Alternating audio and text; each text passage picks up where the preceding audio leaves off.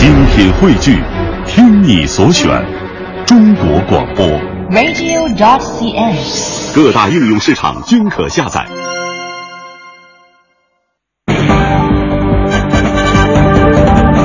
中国之声，央广夜新闻。给你一小时，你能了解多少？这么多人冒领，深层次的原因到底在哪里？给你一小时，你能发现什么？希望提供更多的信息和背景，甚至故事。对真相持续追问，我能不能安全脱身？你会不会给我惹麻烦？当事人无假批，当时自己第一个反应就是，这样的事件以后还会更多。业内人士权威解读。这个事情就充分暴露了我们国家公众对合理用药知识的匮乏。我是方亮，我是王贤，我是雨婷，尝试为您揭开事件的另一面，力求为您展示被忽视的细节。期待听到您的分析评判。北京时间二十一点，北京时间二十一点，二十一点，今日调查，央广夜新闻，理性决定深度。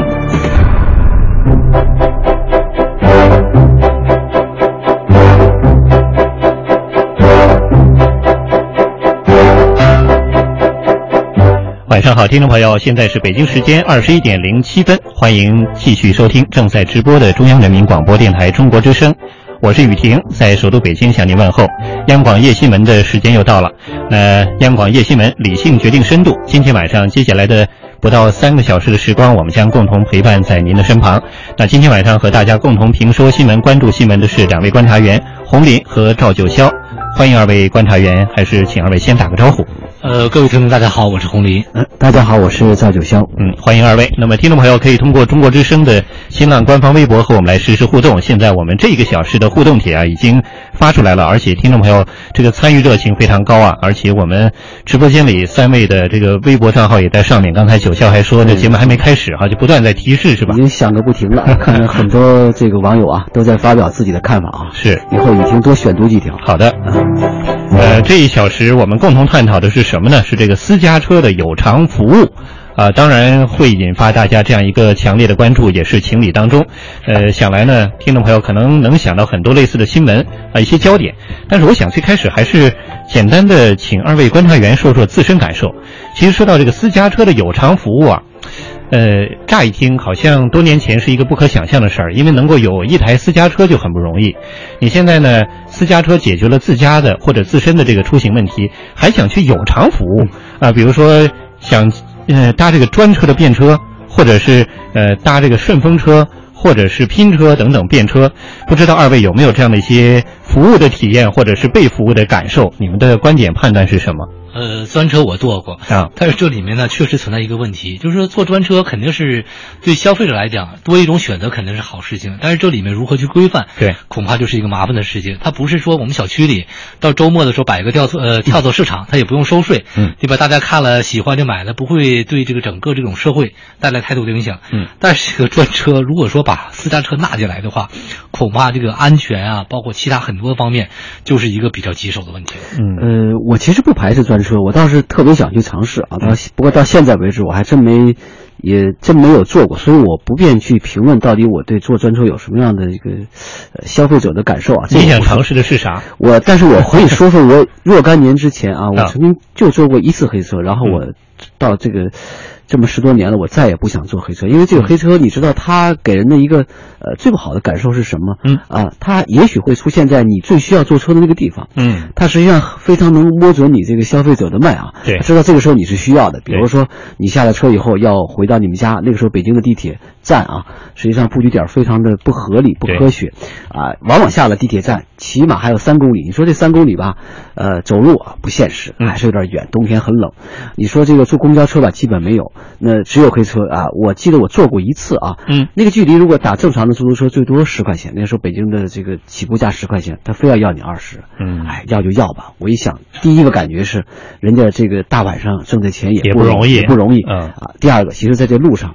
我就有特别大的感受啊。这个车一路的蜂拥直撞，差一点还把前面一个车剐了。在经过一个骑自行车的行人的时候，还有一个跟我一样在徒步回家的行人面前的时候，他毫不停车，溅起一车水，把溅了人家一身水。嗯，你知道，如果啊，现在这个专车还不能够杜绝啊，以往咱们老这个老百姓啊，其实不太喜欢又离不开的这个黑车的种种毛病的时候啊，就算你披了再高大上的互联网的外衣啊，你有更多的一些许诺的话，实际上最终。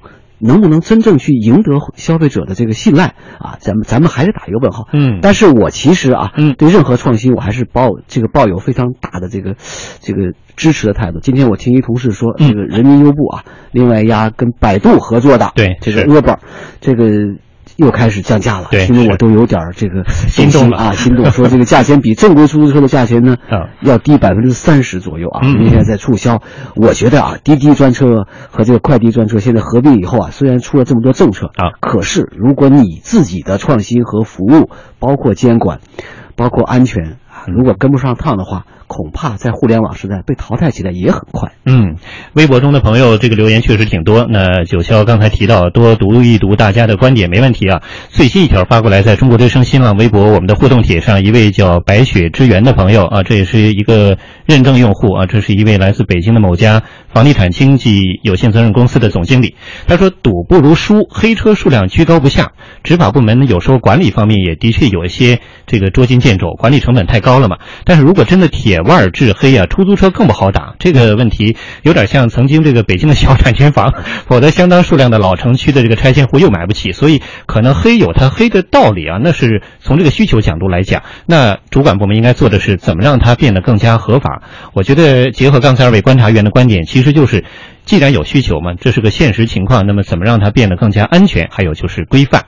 那么说到除了专车之外啊，其他的一些观点，像木有木有说，以前我和别人拼车上下班就挺好的，有市场就有需求，不能一刀切，应该交给市场来决定。励志人生说，我支持私家车有偿服务。呃，我觉得安全问题啊，其实也需要呃一分为二。比如说这个出租车过程当中也可能有危险的这个元素嘛，那么这个问题还是需要市场来解决。呃，还有一位叫。呃，罗寒罗湖寒竹啊，罗湖寒竹，他说我支持私家车的有偿服务，比如这个城市上下班拼车能够减少高峰时段路上行车的数量，提高资源利用率，减少资源浪费、污染排放，但是需要在制度方面更加完善，在管理上更加细化。当然，昆仑山下草就一句话，他说我坚决不支持私家车有偿服务，这是持相反观点。啊，还有一位也是我们的一位老朋友啊，也是观察员岳深山，他留言说这得看运管的执法能力，还有一串这个省略号。呃，大家可以继续来发表您的观点。其实我们今天晚上这一个小时，不仅说黑车或者专车，还有其他，主要说说这个私家车的有偿运营，您怎么看？当然这是打着引号的，因为现在国家并没有说允许私家车是可以有偿运营的啊。但是这是个现实情况。从去年以来，在车辆运输市场上出现了比如行业垄断、专车兴起、所谓黑车自发加入运营队伍的种种现象。那么就在今年两会期间，交通运输部的部长杨传堂接受采访的时候，也关注了相关的问题。其中在被问到市场上专车使用私家车运营的问题上，杨传堂直言不讳，说永远不会允许私家车加入到专车的运营。那么这番话也是迅速被媒体放大，引发了各方的解读，也让专车再一次推向了风口浪尖儿。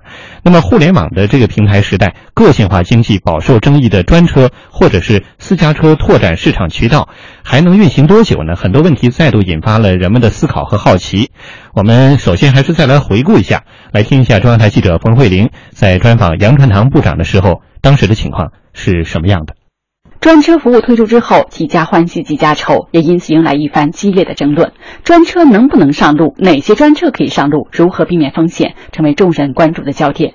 对此，杨传堂坦言，他也因此特别请身边的工作人员，包括家人去乘坐专车，真正感受专车对出租车市场带来的影响。当前出现的专车服务的新模式，对满足运输市场的高品质、多样化、差异化的需求具有积极的作用。另外呢，专车服务在驾驶员的管理、服务质量的评价等方面的先进的管理手段，也值得传统的出租车行业来学习和借鉴。但是呢，当前专车服务也存在着私家车非法营运、平台主体责任不明确。乘客安全和合法权益得不到法律的保障，造成出租汽车市场不公平竞争等一些问题。对于专车这种新型服务模式，杨传堂表示，交通运输部将秉承鼓励创新、规范管理的原则不变，鼓励移动互联网与运输行业的融合创新，但要遵循市场规则，维护公平竞争的市场的秩序，在法治化的轨道上健康有序地向前发展。交通运输部在发布了对专车的管理意见之后，各地在年初曾经采取了不同的管理措施。像北京市交通执法部门表示，要下大力打击私家车进入专车服务，一旦查处，将对私家车车主处以两万元以下罚款。南京市客管部门也表示，对查获的私家车给予八千元的罚款。也是在今年的两会上，杨传堂表示，将永远不允许私家车介入专车服务。那么，咱们现在的这个统一的标准就是私家车不允许介入，以后会变吗？永远不允许，永远不允许，啊，永远不允许的。为什么呢？就是说，这个这个还是为了大家的安全。出租车行业今年会迎来破冰式的改革吗？杨传堂对此表示，交通运输部目前已经形成了初步的改革指导意见，在充分听取社会和行业的意见之后，争取年内按程序发布。嗯，大家又听到了，刚才杨传堂部长这个态度很坚决啊，永远不允许。但是其实也跟了一句，就是主要为的呃是大家的安全，而且呢，从这个社会发展的角度，大家现在也能够看到，通过这个私家车能够实现各种各样的社会功能的分化和补充。比如说，在北京啊，有一位叫王勇的社会人士，他发起过顺风车活动。那么杨传堂部长也提及了，像类似活动，他就表示个人支持拼车，因为一人一辆车也太浪费，自己没车的话，拼车能够带来很大方便。现在呢，限号也会有拼车的，有的是一个小区，有的一个单位，大家顺路拼个车。那么杨部长也认为，价格是平分邮费，或者是当面来议价。如果企业规模化运作，该收税的那要收税了。呃，值得一提的是，在去年的元月份，北京市交通委在深入调查研究、广泛征求意见的基础上，还出台过小客车合乘出行的指导意见，看来是有所推动啊。那么据了解，呃，在由相关社会人士发起的今年的这个春节回家顺风车活动的短短一个月时间，累计关注人数也超啊超过了五百五十三万，成功报名有十五万多人，帮助了六万六千多人找到了春节回家或者返程的顺风车。当然，这是一个个案，但是其实无论是顺风车还是我们平时上下班也好，还是出行也好，把这个所谓闲置的，或者是大家愿意拿出来共享的这个私家车资源，做一个崭新的、全新的这个探索性的用途，呃，也是一个可能的未来发展方向。呃，不知道从这个角度来讲啊，呃，黄林老师，您对这方面未来有什么样的一个观察或者看法？如果说有这样的一个服务提供给您，又能解决和安全和规范相联系的一些担忧的话，您会选择吗？呃，如果说能够解决安全的问题，我愿意选择，因为毕竟呢，我们说到了这个时代呢，就是社会上这些资源不应该闲置在那里。嗯，那么如果有办法能够把它安全的联系在一起的话，那么不管对于服务的提供者还是服务的享受者来讲，肯定都是一个好事儿。嗯但现在关键呢，我们说现在这个社会里啊，人和人之间这种信任，呃，不是说我们说能建立就能建立起来，而且这背后必须得有一个安全的保障才可以。对不能说简单的说这样的车就上路了。对，是。啊，九霄有什么补充的感受？呃，其实你说到这个这个所谓叫上班的时候啊，嗯，如果是一个完全陌生的人啊，你一个人在网上发帖，你说我我今天要从望京开到这个复兴门啊，开到我们电台所在的地方，嗯我估计没人相信你，因为这个社会基本还是一个可信任的社会啊，他不太他会排斥这个陌生人。但是啊，你刚才提到的说这个春节回家搭顺风搭这个顺风车这个事儿，我记得当时评论里我也非常的赞扬，嗯因为它实际上是用一种平台的方式，对你知道在互联网时代，其实它最有创造性的东西，不是说有什么样的产品，是你提供了一个什么样的平台。对，这个平台呢，可以是由啊这个杨传堂所代表的交通管理部门，以这个以以政府规范的名义来做的。嗯当然，如果它你要让它更有活力，更加这个用户体验更好的话，其实用社会用互联网的方式来搭建，嗯你看取到这个这个最后收到效果就很好。嗯有六万多人，有十五万人这个响应，有六万多人就搭着顺风车，跟自己的老乡一块儿回家了。嗯，那这个平台实际上它是能够化解和消除陌生人之间的这些啊这些担忧。嗯，重新建立一个社会的信用体系来说的话，哎，这个平台我倒觉得咱们不妨往下多一些探索。对，可以继续再观察，可以继续再看一下目前或者是未来可能的这个发展方向，咱们做一些研判。毕竟嘛，呃，大家其实这个心都是往一处使的，希望把这个闲置的资源利用起来，还能够对这个环境污染带来一些缓解。更主要的是，能够让我们彼此之间的这个有效的资源得到最大化的利用。啊，这个时间也为彩民朋友再次重复一下，在二零一五年三月十七号星期二这一天的最新一期电脑体育彩票的开奖结果，请您留意，七星彩第一五零三零期中奖号码是九五七一七八二，排列三第一五零六九期的中奖号码是九八六，排列五第一五零六九期的中奖号码是九八六一八。好，感谢您收听。我们再次回到有关专车和私家车在呃需要去运营的这个可能上的一些探讨。那么，专车服务和传统出租车的服务有哪些不同？那么，在刚才我们回顾过两会期间，呃，交通运输部的主管领导一番表态过后，各地目前的专车服务市场发展如何？它又为什么能够引来消费者对它的赞不绝口呢？呃，现状当中有哪些经验可以总结？未来还有可能什么样的一些发展？目前各地动态如何？今天我们的记者也在各地。进行了调查采访，我们先到四川的成都去了解一下。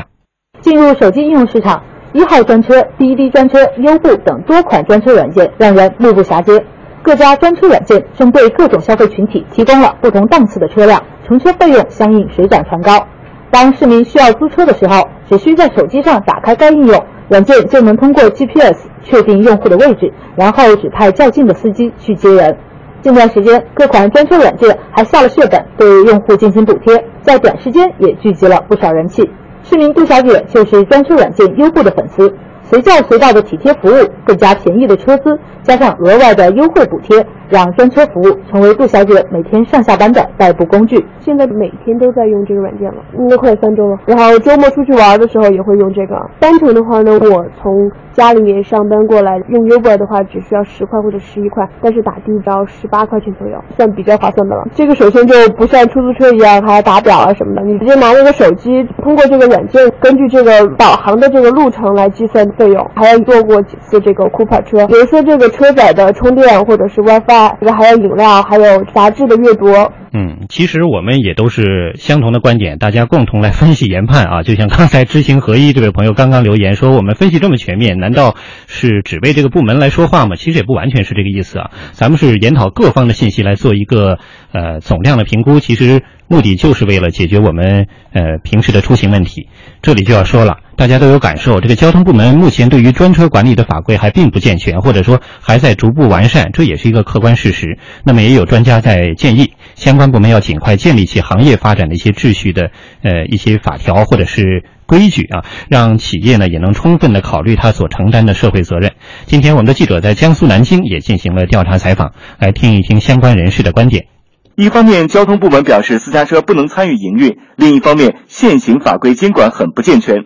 江苏省社科院世界经济研究所研究员田伯平表示，涉及公共利益的企业不能因此破坏秩序、钻空子发展。因为你的影响力大，你也有钱，你的举动也会比较大。当你这种举动扎下一个社会的话，要考虑社会的承受能力。如果涉及到大范围的利益矛盾的话，有关企业应该考虑你的社会责任。你企业可能得益了，带来的社会的负面的影响比较多。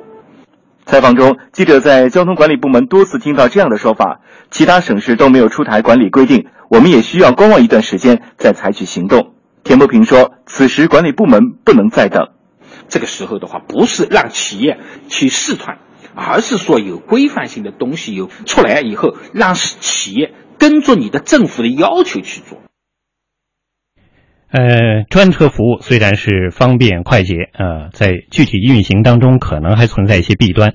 那么，如何让它正规有序的发展下去，的确也成了乘客、运营方，呃，包括运管部门啊。刚才我们也提到，包括咱们交通运输部的部长杨传堂所提到的，大家都在关注的问题。我们再来听一听记者今天在吉林长春的采访。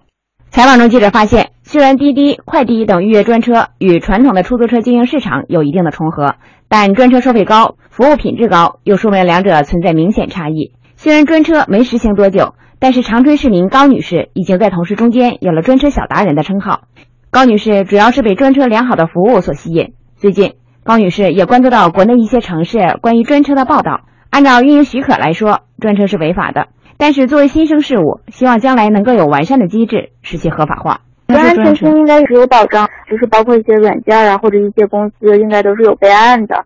嗯，然后就是网络上应该都有详细的那种信息登记的。长春地方道路运输管理局出租车管理处副处长张继说：“打车软件的兴起，确实为乘客和出租车司机提供了不少方便。但是专车的出现，扰乱了出租车市场的正常运营。使用专车可能比打车方便。”但是，一旦出现纠纷或者安全问题是没有保证的。很多乘客并没有意识到非法运营带来的危险。张继说，目前长春运管局执法支队接到了违规专车举报很少，但是在接下来的时间里，长春运管局执法支队还会继续严查违规专车。咱们这个长春这块目前现在还不是很突出，总体看还是不错的，没什么大的反应。下一步可能要拿出具体实施方案，关于对专车这一块拿出东西来。但咱们这块现在还没有。嗯，听得出来，其实各个地方啊，也都对这个问题是不回避。呃，毕竟这是一个现实情况嘛。呃，听了几个地方的这个采访，还有一些业内人士的观点啊，九霄什么感受？呃，第一个啊，我其实还得说一句，嗯，对这个私家车永远不能当专车这个话啊，嗯，其实作为一个专业人士啊，我能理解，呃，我们的部长在面对记者话筒的时候呢，他可能有一个上下语境的问题啊，对，啊，媒体的解读呢，也有可能会有一个误读啊，甚至有可能是偏读，因为大家其实从当中更希望听到的是一种情绪啊，觉得你看。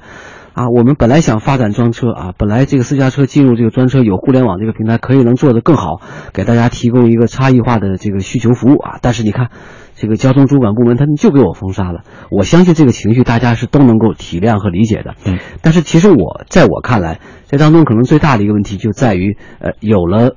互联网平台下的一些专车服务，它实际上更像是一个鲶鱼，是一个搅局者。对，它其实是给管理者提了一个难题啊！就算咱们的主管部门的领导在心里面其实很恨他，甚至觉得给自己的这个工作添了麻烦。嗯，但是至少你不应该用情绪化的语言把它表现出来。嗯，再况且总书记也说过，任何改革都。都是由问题倒逼而产生的，嗯，只有不断的解决问题，才能够深化改革。啊，既然老百姓现在有这个需求，有这种以，不管你这个是黑车也罢，私家车也罢，啊，还是所谓的现在正在运营中的处于灰色地段的这些互联网专车服务，它既然已经成为一个继承的事实的话，嗯，那么我觉得咱们的管理方法，甚至是改革的意识。不能够再停留在以前那种传统的思维。嗯，刚才咱们那位专家啊，江苏采的那位专家，实际上我都不太知道他在说什么。嗯，但是我听出了同样一个情绪，就是 你看这事儿，只要政府给他们出了一个好政策，他不就可以管了吗？对，不能把所有的事儿都推给政府。嗯，哎，就同时我们也非常清楚啊，在这个十八届三中全会里面说的一句大家都非常明显。这个非常印象深刻的话，你应该让市场在资源配置中起到决定性作用。对，决定性作用。我承认，嗯，在互联网专车的发展过程中，肯定会有或多或少的问题。比如说，还有一些小公司，甚至有一些钓鱼网站，有一些不太好的，它会出来。但是如果政府在这个过程中啊，加强事后的监管，给他有一个提供一个良好的平台，让他能够自然而然的优胜劣汰的话，这实际上其实也是一个。管理意识的一个转变，是这样。这个管理意识如果转不过来，那就只会说这句话：什么永远不说什么。对，特别理解这个九霄的解读啊。呃，大家都有这个感受，确实现在互联网或者是这个互联网搭建的平台越来越成为。方方面面的一条鲶鱼啊，或者是多条鲶鱼在搅动着我们的生活，给未来不断带来各种可能性。呃，再回到说这个所谓的专车服务的这个打车软件，交通运输部之前也表示过，说这个专车服务对于满足运输市场高品质、多样化、差异性的需要具有积极作用。各类软件公司应该遵循运输市场规则，承担应尽责任，禁止私家车接入平台参与经营，让使用专车服务的乘客更加安心、放心的出行。我觉得这段话，这段话听。起来其实确实用心良苦啊，但是比如说某些表述上还是有一点呃当年这个计划经济时代的表述思维，比如说应当遵循什么规则，应该承担什么样的责任，禁止什么什么接入平台参与经营，这是一个就是贴在板子上的这个通告的概念。但是喜欢简单化，啊对喜欢规则化。啊是，那但是大家这个希望呢，都摆在这儿，需求也都有。刚才洪林老师也说嘛，您如果说有这样的这个渠道或者途径，也想自己参与，也想去尝试，因为何乐而不为呢？但是假设说咱们抛开这个部门的管理思维，如果真的全部交给市场的话，怎么样让这个市场当中的哪怕出现一丁点这个不良之处的可能性加以规避，让它非常的良性的运转？呃，这里面恐怕除了这个主管部门以外，还需要这个我们说这个社会上这个普通百姓的这个参与。那么不能完全站在自己的利益上，只想好的或者说只想坏的一面。对，恐怕呢你还得平衡的去考虑。你比如说，你是一个私家车的这种车主，嗯，那么不要光想利益的一个方面，嗯，恐怕你还考到这个另外一个层面的一个问题。嗯嗯，那现在这个网络平台啊，把自己的闲置车辆或者说私家车出租出去的这个情况，其实不仅在专车领域，最近这一年多的时间，在国内悄然兴起。呃，根据零点调查一项最新调查结果显示，有一半以上的有车受访者就愿意把自己的车租出去。这也是我们今天希望通过这样一个最新的调查结果，给大家带来一些参考的呃一种一种参考吧，一个例证吧。那么相关的情况，现在我们来连线零点调查的研究员李英超。李英超，你好，为大家介绍一下这样一个最新的调查的情况。主持人好，嗯，听众朋友们好。接下来呢，由我来跟大家分享一下零点研究咨询集团此次关于是否愿意出租闲置车辆的相关调查情况。那本次调查呢，其实主要是基于像刚才主持人提到的，目前通过网络平台就有车主们，他们通过网络平台把闲置车辆出租给其他无车一族们使用的一种情况，在国内兴起的一种现象。那在今年年初的时候，也就是一五年一月份，在北京、上海、广州、沈阳、成都、西安等七个城市七百多名十八周岁及以上的普通公众所进行的一网络调查。那在调查过程当中呢，我们主要是通过询问您家有几辆车辆，以及如果家中有车辆闲置，是否愿意考虑通过将网络平台将闲置车辆出租出去呢？等这样的问题，对受访者出租闲置车辆的意愿进行调查。我们调查结果也像刚才主持人所提到的那样，如果家中有车辆闲置，主要是指以月为单位的长期闲置，那么一半以上的受访者会希望通过网络平台把自己的车辆闲置车辆出租出去。在这样的结果下，我们也进行了以下深入的分析，并且发现了具体的特点。比如，比如，首先呢，家中拥有不同的车辆数目，它们会影响受访者通过网络平台出租闲置车辆的意愿。并且有意思的是呢，有一辆车的家庭较有两辆车的家庭更愿意将出闲置车辆出租出去，它们之间竟然相差一成以上。其次呢，不同年龄段中较为前卫和开放的八零后，他们的出租闲置车意愿最大，近七成。而九零后和七零后受访者，他们的出租意愿则分别在五成和四成左右。其次呢，出租行的车辆意愿与学历和收入也均成正比，具体表现为高中及以下学历的出租呃受访者，他们的出租行的车辆意愿仅为五成，而到硕士及以上学历的时候呢，此比例则达达到了七成左右。此外，低收入有百分之四十的受访者愿意出租闲置车辆，而到高收入群体的时候，则达到了百分之六十五。好的，主持人，以上则是我们此次调查的主要结果，谢谢大家。好，感谢李英超。呃，刚才这个调查非常有意思啊，大概归纳一下，你看受访的这个车主当中，应该说学历相对高一些的，他更愿意把这个车租出去。呃，另外呢，有两辆或者更多辆这个闲置车辆呢，他也愿意把这个资源利用起来。还有就是相对来讲，八零后要占比高一点啊，然后这个七零后、九零后是紧随其后。呃，抛开这个专车不说，今天我们想继续说说现在这个 O to O 平台，就是九霄提到的互联网鲶鱼所搭建起的各种网络的 app 啊。我也这两天是呃体验了一下，哈，寻找了一下，的确我发现真的特别多，什么租车、专车、拼车啊，尤其是这个拼车很有趣，就是你在这个网络这样一个 app 上啊注册以后，你既可以当成乘客，也可以自己变成车主。然后，呃，和大家彼此之间在这个网络平台上交流，搭这个顺风车。当然，我注意到了，它确实里面有一个相应的，呃，像保险啊，包括合同啊，都在这个网络上有，app 上可以查到。呃，说实话，最开始也有一点担心，呃，但是后来发现里面也有不同的评论，就是司机可以评论乘客，乘客也可以评论司机，很有意思。呃，后来我发现现在把这个闲置车辆，就是私家车出租出去，呃，甚至运营起来的这样一些 app 啊，这些网络的鲶鱼啊，在国内是悄然兴起。就今年春节期间。呃，过年之前我就看到家里这个电梯里就有这种小广告了。当然，它不是小广告，是真的是做起来非常专业的这样一个图文并茂的广告。只不过做的这个形态相对比较小清新一点。说春节你回家吗？啊，如果不回家的朋友，你的车愿意租出来吗？给那些也不回家的希望用车的朋友来用一用啊！哎，这样的广告我也觉得蛮新鲜的。当然了，大家怎么看待这样的一些私家车的运营呢？今天我们的记者也在街头随机做了采访，听听大家的心声。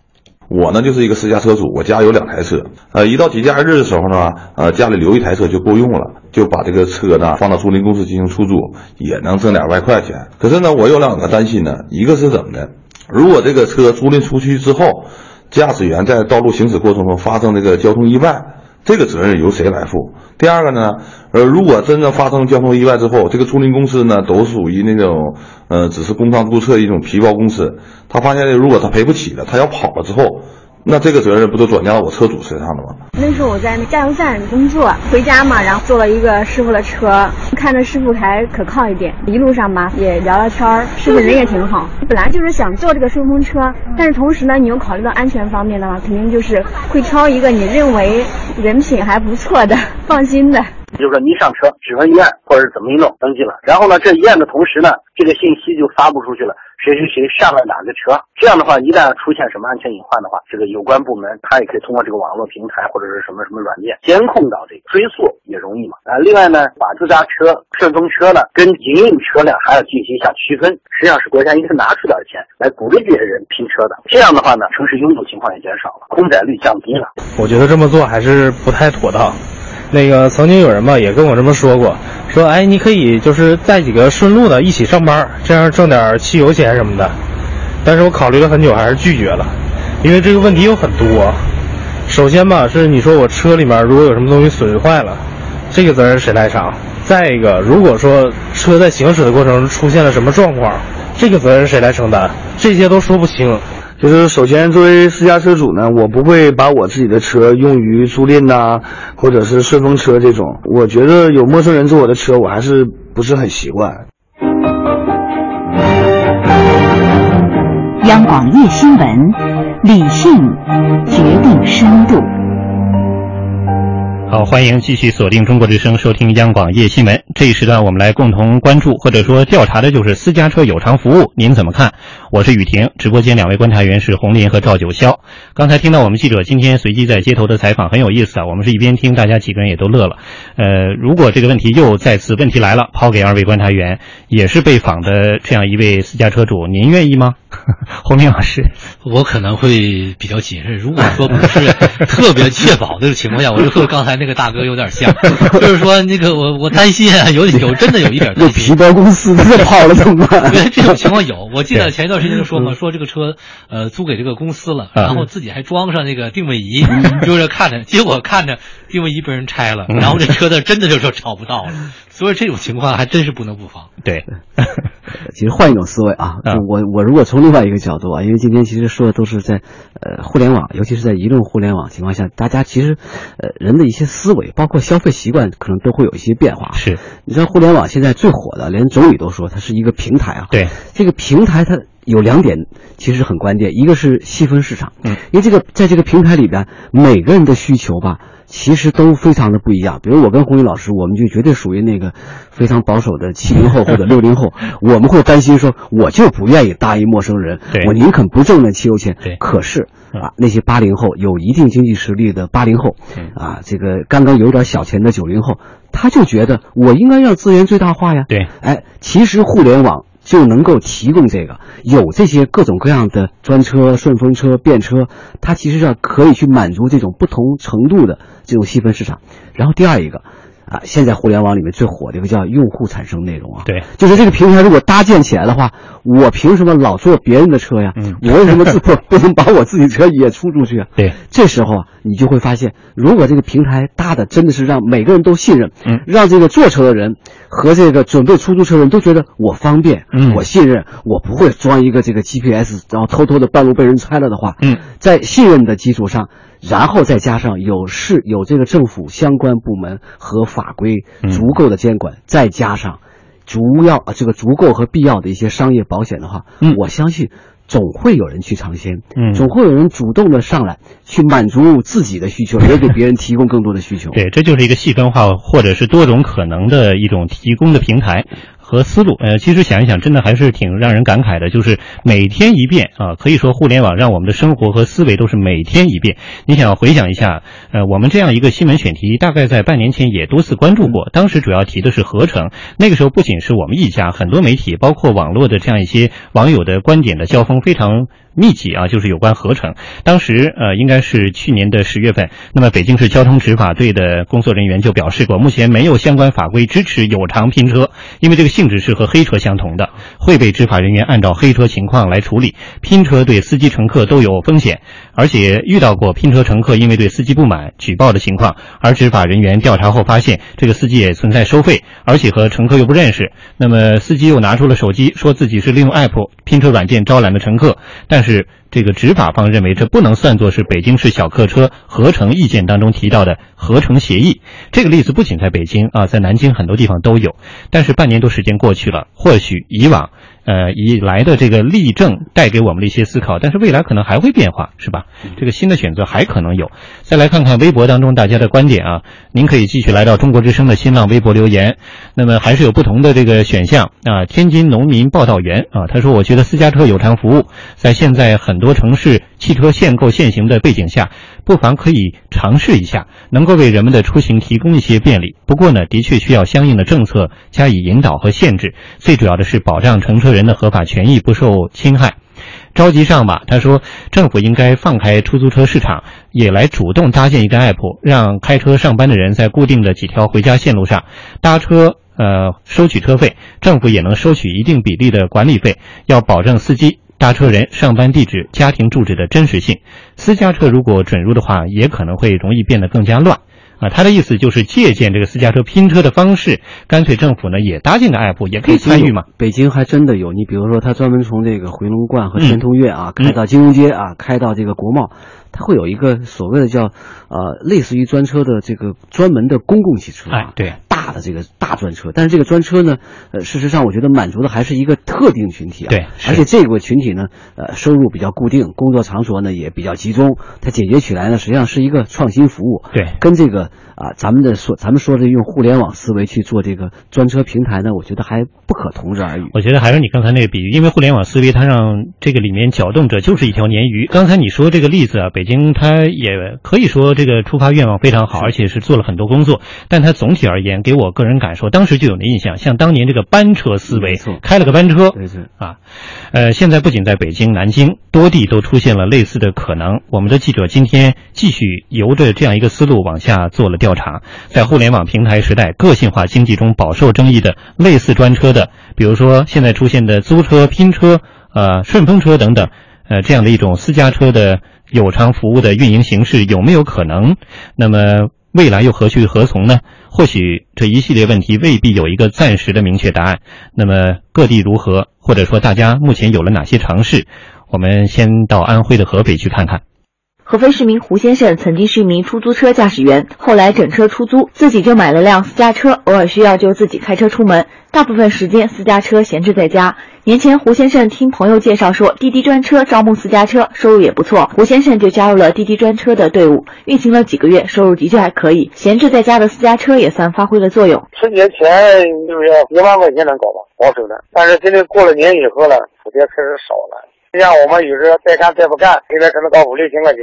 胡先生告诉记者，从自己开专车这段时间来看，虽然专车比出租车贵一些，但市场需求还是挺大的。胡先生还形象的举了个例子：他这就对着中高端人群来了，乘坐舒适，空间又大，服务又好，出租车有史以来出租车都没有过的服务，是吧？这些我就不介绍了。出租车环境很差的，我自己我有出租车我知道，就像住宾馆一样的，快捷宾馆一百块钱也是睡一晚上，到星级宾馆花七八百，他还是睡晚上。为什么很多人还是选择星级酒店花几百块呢？这个专车跟那个酒店啊有点相似。目前，通过网络平台如 PP 租车把闲置车辆出租给无车一族的情况，在国内悄然兴起。今年春节期间，也曾出现过类似将闲置私家车短期租用给需要人群的市场平台等等。胡先生也表示，私家车做营运的确会扰乱市场上的秩序。不过，他认为，既然是市场有需求，百姓欢迎，政府就应该有所作为，而不是一味的制止。私家车都来做营运了，确实是扰乱市场。但政府允许一些私家车挂靠租赁公司了，给租赁公司一个合法经营的营运手续吧。怎么样才能把单车发展下去呢？大家都说好的事情，我们的政府应该想各种方式来解决。针对交通主管部门有关专车的表态与规范，合并后的快滴滴滴发布了《互联网专车服务管理及乘客安全保障标准》，使专车服务做到事前严格准入，事中实时监控，事后全程可追溯。标准还明确提出了先行赔付保障机制，解除乘客后顾之忧。这在交通出行行业内尚属先例。可以说，行业从业者们选择用高标准的要求，严格自律，为享受互联网专车服务的乘客撑起了一把保护伞。那么，互联网平台时代个性化经济中饱受争议的专车何去何从？私家车拓展市场的渠道还能运行多久？安徽大学社会学系教授王云飞提出了自己的观点。王云飞表示，私家车进军专车领域，也给市民带来方便和高质量服务的同时，也的确是在不合理的秩序上获得高额的利润，存在不公平的竞争现象。还是有一个如何去规范问题，而这种规范呢，不是建立在限制的基础之上。这种规范是怎么样去更好的去发挥他们的作用，更好的呢，有这样的一个市场环境之下去为市民服务。互联网经济呢，这些电子商务一类的，这个里面还有一个巨大的商机在里面。我们的一种消费行为、消费习惯、消费心理，它都发生了一个变化的。从未来来看，它一定会成为一个巨大的一个经济增长点。今天这个拼车软件是因为价格优势啊，各方面的一些。崭新的可能吧，受到了越来越多的关注。但是，的确并不是完全没有问题，这也是情理当中啊。那么，记者今天在采访中也发现，呃，一些朋友反映，由于这个使用体验相对还需要完善，感觉有时候也挺差的。再加上这个拼车平台一系列的安全漏洞，那么拼车软件可能还是目前处于一个叫好不叫座，大家一个共同观察的状况当中。我们再来听听记者今天在山东青岛的调查。在手机应用商店搜索拼车，可以看到包括 AA 拼车、爱拼车、微微拼车在内的多款软件，每款软件的下载量都在百万以上。记者尝试使用一款拼车软件，起点设置为青岛市李沧区政府，终点设置为市南区阳光百货大厦。软件显示，正常打车这段路程需要乘客支付二十四元，使用拼车软件只需要十二元。软件客服人员表示。您是乘客，输入您的那个这个身份证号，还有就是那姓名，这个都是咱们系统自动计算的，是对，都是私家车的事。咱们对车主还有乘客都有这个保险的事，对，而且咱们就是车主必须进行实名认证。不同于打车软件市场，拼车软件市场至今没有出现一家巨头公司，这导致车辆和乘客较为分散，降低了软件的使用成功率。等了差不多半个月都没有人来回应，是不是这个拼车软件用的人比较少？由于是私家车进行营运，人身财产安全成为不少乘客担心的问题。不会选择这个出租车就很方便，你再说私家车，万一有什么事故啥的，这个责任也不好说。对于私家车主来说，安全漏洞也同样影响了他们提供顺风车服务的热情。就怕违法纠纷，还有一个安全的问题。合成一个小偷偷了你东西，在车上没发现，你下车发现怎么办？一般不会考虑，一个是没太有时间，第二个不太熟悉、不太了解，是不是可能会遇到这种抢劫的问题？是不是也会存在这样的？市民潘女士认为，使用软件进行拼车的优势是显而易见的。她建议，平台应尽可能向驾乘双方提供完整的身份信息。在现在这个情况，应该是要提倡。本身交通堵塞很厉害，作为市民来说，这个需求应该是应运而生的。至少多提供了一个办法，而且是比较合理的办法。规则定下来了，又比较透明，然后对大家都有好处的话，我觉得剩下的问题应该是宣传。知名互联网法律专家赵占领认为。与黑车相比，私家车进行拼车有本质不同。拼车业务本身呢，这个法律是允许的，那么甚至各地是鼓励和支持的。特别是里边的这种公益互助型的拼车，应该说呢，它对于解决资源闲置、来解决交通问题是有很大帮助的。公益互助型的拼车，它不代表不能收取费用，一般是收取合理的费用。油钱呢，还是可以去分摊的。黑车和这种拼车之间的界限，我个人认为呢，至少应该有两个区别。第一个呢，就是说黑车呢，它是以经营为目的的；拼车呢，它不是以盈利为目的的。虽然它可能会收取一定的费用，但是它不以此为业。再点就是说呢，拼车呢，一般情况下它都有相对稳定的一个线路，一般是家和这个单位之间，拼车的人之间呢，有一个相对稳定的关系。而对于出现交通事故的责任划分，赵在宁表示，乘坐任何交通工具都有风险，这需要加强双方和平台之间签订相应的协议，明确责任划分。拼车所存在安全问题呢，应该有两类，一个呢是发生在拼车的过程中的一些违法甚至犯罪事件，这种违法犯罪行为，当然它毕竟是极端的，所以这个主要是要求呢，在拼车软件平台上要做实名登记和审核。那么更多的一种安全隐患呢，它实际上是那么在拼车过程中发生交通事故的情况下，拼车者和这个车主本人之间责任怎么去划分？那这个更多的时候，比方之间，那么最好是通过一个协议约定来明确相关的责任和划分。的确，互联网的时代，我们处在这样一个非常开放的平台。大家也听到了，通过这个网络平台把闲置的车辆用于市场服务的软件还真不少。当然，这的确是和我们现代生活方式各种变化、新的节奏有关系。但是大家也都听到了，或许您也会有共鸣。最担心的还是安全啊等等各种问题。我们再来说两条微博中的留言。观察之声他说，无论是顺风车、拼车还是私家车如何参与，只要是以盈利为目的，我觉得可能会出现一些这个乱象。一旦给社会造成大的麻烦，那就不值得，所以还是要谨慎。啊，归来浪子说，我觉得垄断是最大暴力，让能者进入市场嘛，主管部门监管市场，这才是政府应有的角色。你看，大家还是从各自的这个观点出发，做了一定的剖析。那么，对于这个大家最担心的安全问题，呃，您会有什么选项呢？也欢迎您继续发送过来告诉我们。我们再来听听记者今天在福建的调查。焦市民李元慧认为，专车服务是未来的一种趋势，确实在一定程度上能够缓解打车难的问题。我觉得这个挺好的，这个是一个时代的趋势吧。通过手机啊，我就可以订车啦，到哪里就很方便。但也有不少的市民心存疑虑，担忧最多的还是安全问题。三名市民小王就说：“对于这种所谓的顺风车、电车，他从来不敢尝试，担心万一出了事故，无法寻求保险和法律的支持。”顺风车这个东西，我觉得你现在有没有行业的标准？比如说，呃，或者说市场有没有标准，有没有法律认定？会不会导致飞车乱象的丛生呢？很难界定。所以说，我觉得没有应对的措施的时候，这样像这样顺风车就可以不要考虑了。南平丁女士也说，在专车拼车监管还没有完善之前，她不会轻易尝试这些新兴的出行方式。因为现在各个方面都还不成熟嘛，特别是对我们这个女性来说，不安全的因素肯定会很多啊。我觉得这个还是需要从多方面的角度去考虑一下，怎么来开发安全性。我觉得肯定是最重要的哈。那还有就是一些配套软件，比如说这个什么单面付啊，还有一些紧急呼叫的功能，我觉得应该都很实用，也很有必要吧。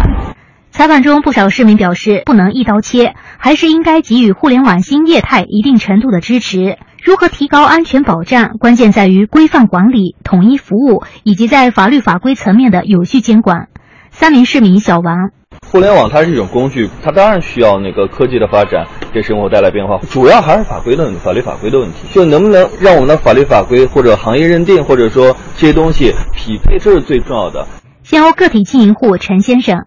我觉得这是一个新兴的行业，嗯，刚开始的话受到质疑什么也挺正常的，然后我觉得这个是一个趋势，毕竟现在很多的 A P P 给我们这个生活也带来很多的便利，就是要怎么去完善的问题。嗯。